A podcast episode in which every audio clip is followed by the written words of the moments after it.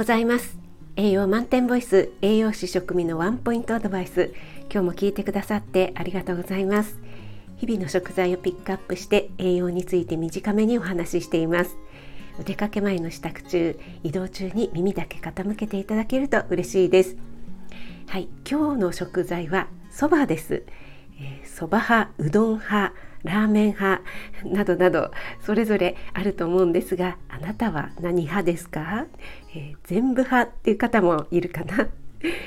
えー、はですね穀類なんですが良質なタンパク質も含まれていて生そばの約10%はタンパク質なんです。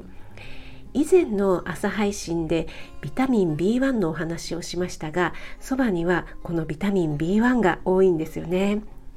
またルチンっていうね、えー、成分が豊富に含まれていて、えー、このルチンっていうのはポリフェノールの一種なんですが、えー、これがですね毛細血管を丈夫にしてくれたり高血圧の予防にも効果があると言われています。これはですねえー、乾麺ではほとんど効果がないのでやっぱり生そばがいいですね。このルチンは水溶性なので水に溶け出してしまうんですね。なのでお蕎麦屋さんで蕎麦湯を飲むのはこのルチンを取るためにはとってもいいのでできるだけ蕎麦湯は飲むようにしましょう。えー、ちなみに私は蕎麦派です、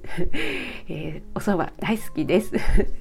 はいあなたが美味しく食べて美しく健康になれる第一歩を全力で応援しますフォロー、いいね押していただけると嬉しいです。6月18日金曜日、週末ですね。今日も良い一日となりますように気をつけていってらっしゃい。